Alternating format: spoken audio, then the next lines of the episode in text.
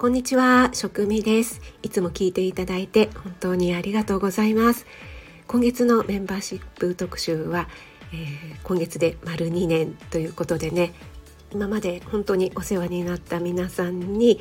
えー、今までの総集編みたいなものをね、えー、私自身が印象に残った放送をピックアップしてまとめてお話ししたりというような回にしたいなと思っているんですが今回の放送は全く予定外で思いつきであこれもメンバーシップでお話ししてみようかななんて思って、えー、今ね収録しています。今骨についてちょっと勉強していまして、えー、とっても興味深いな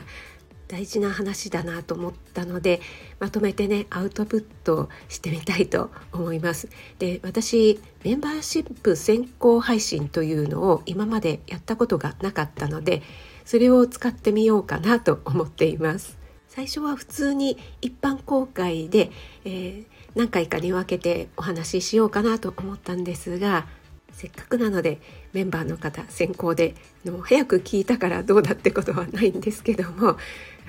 私の気持ちとして、えー、この機能をね使ってみたいなと思いますのでどうぞよろしくお願いします。私たちにとって骨ってとっても大事だよねっていうお話なんですが骨だけに限らず筋肉だったり内臓だったりね他の臓器とかももちろん全て大事なんですがこの骨や軟骨の病気っていうのが私たちの QOL ですねクオリティオブライフだったり健康寿命に対してとっても大きな影響を及ぼすということなんですよね。しかも老化によって起きる病気でもあります。このあんまり老化っていうね言葉使いたくないんですが老化に伴って起きる骨の病気として代表的なもの3つ挙げたいと思いますがまず1つ目は皆さんねよくご存知だと思いますが骨粗しょう症なんですよね。これは私の父もそうですしもうねあの一番身近で見ているのでうんとってもね自分事として考えています。骨粗しょう症ってやっぱり女性が多いんですが女性だけじゃないんですよね。この骨粗しょう症人口の1割が罹患してるっていうふうにも言われていて高齢の方のね寝たきりになる大きな原因とも言われているんですよね。私の母はね70代で亡くなっているので女性の平均寿命からしたらねちょっと早いなと思うんですが母もやっぱりねあの階段でつまずいて骨折したことがきっかけとなってそこからねあのどんどんどんどん機能が落ちていってしまったということがあります。そしてね父も骨粗しょう症の圧迫骨折2度やってますからね私にとってこの骨の老化に伴う骨の病気っていうのはね本当に身近なんですよね。多分母もあの骨粗しょう症気味だったんじゃないかなと思うのでね私も遺伝的にはそういう要素をね含んでいると思うのでウォーキングをしたり踏み台昇降をしてみたりと、えー、なんとかね食事や運動で骨量がこう減っていくのをね抑えようというふうに、えー、今ね頑張っているところです。はい、この老化に伴うね、えー、3つの代表的な骨の病気としてまず1つ目骨粗しょう症っていうねお話をしましたが2つ目としては、えー、歯周病が挙げられるんですよね。歯周病ってねあの歯の病気っていうふうに思われがちですけども歯周病は歯を支える歯周骨が溶けてしまうことによって、えー、歯がねもう支えられなくなってしまってっていうようなね、えー、これもやっぱり、えー、歯槽骨っていうね骨の病気とも言えるんですよね。大人になるとエナメル質歯のね表面のエナメル質はだいぶ硬くなってきますので、えー、虫歯よりもこの歯周病の方がね多いんじゃないかなと思います。この歯周病口の中のね細菌によって、えー、歯槽骨が溶けてしまうんですがこれはやっぱり歯を失って食べられなくなるという問題だけではなくてその口の中のね細菌が唾液とともに気管に入ることによるその誤嚥性肺炎ということにもね大きく関わってくるのでこうしたことをね考えても高齢者のね口腔ケアって本当に大事なんだなって思いますよね。まあ、高齢者だけに限らずね私たちももう今からね、えー、口腔ケアしっかりしていかないとなって思います。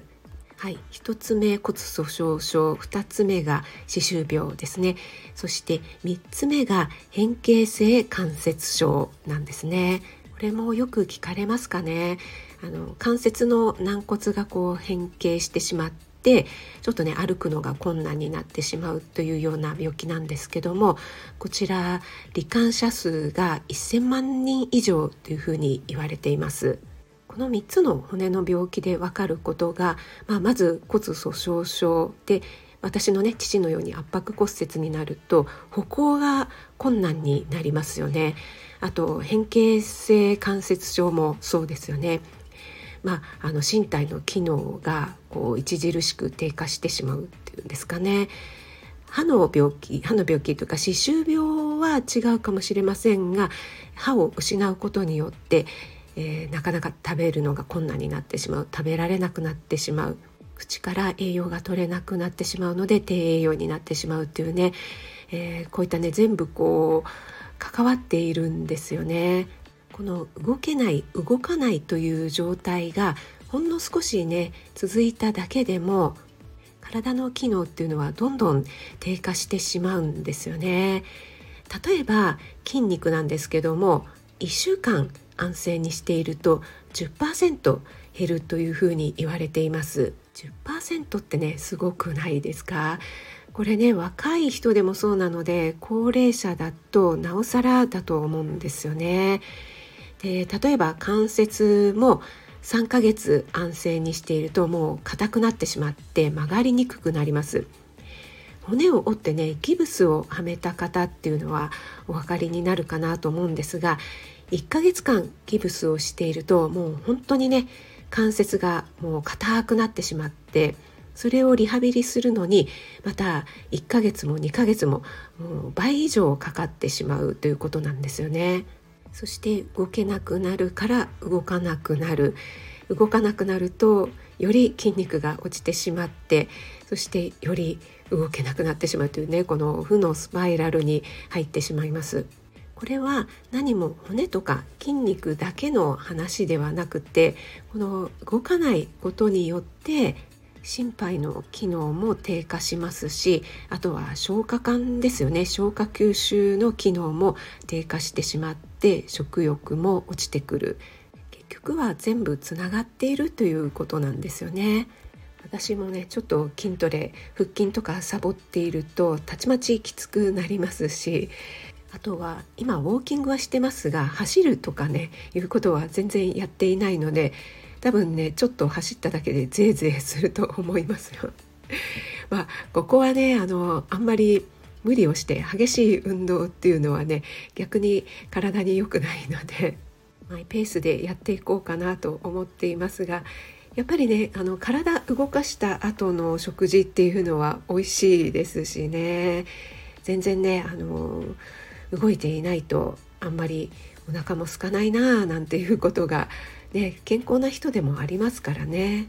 今回の3つの骨の病気骨粗しょう症歯周病変形性関節症こちらね3つとももういよいよそうなってしまってからでは遅いので なるべくね元気なうちから意識していきたいなと思っています。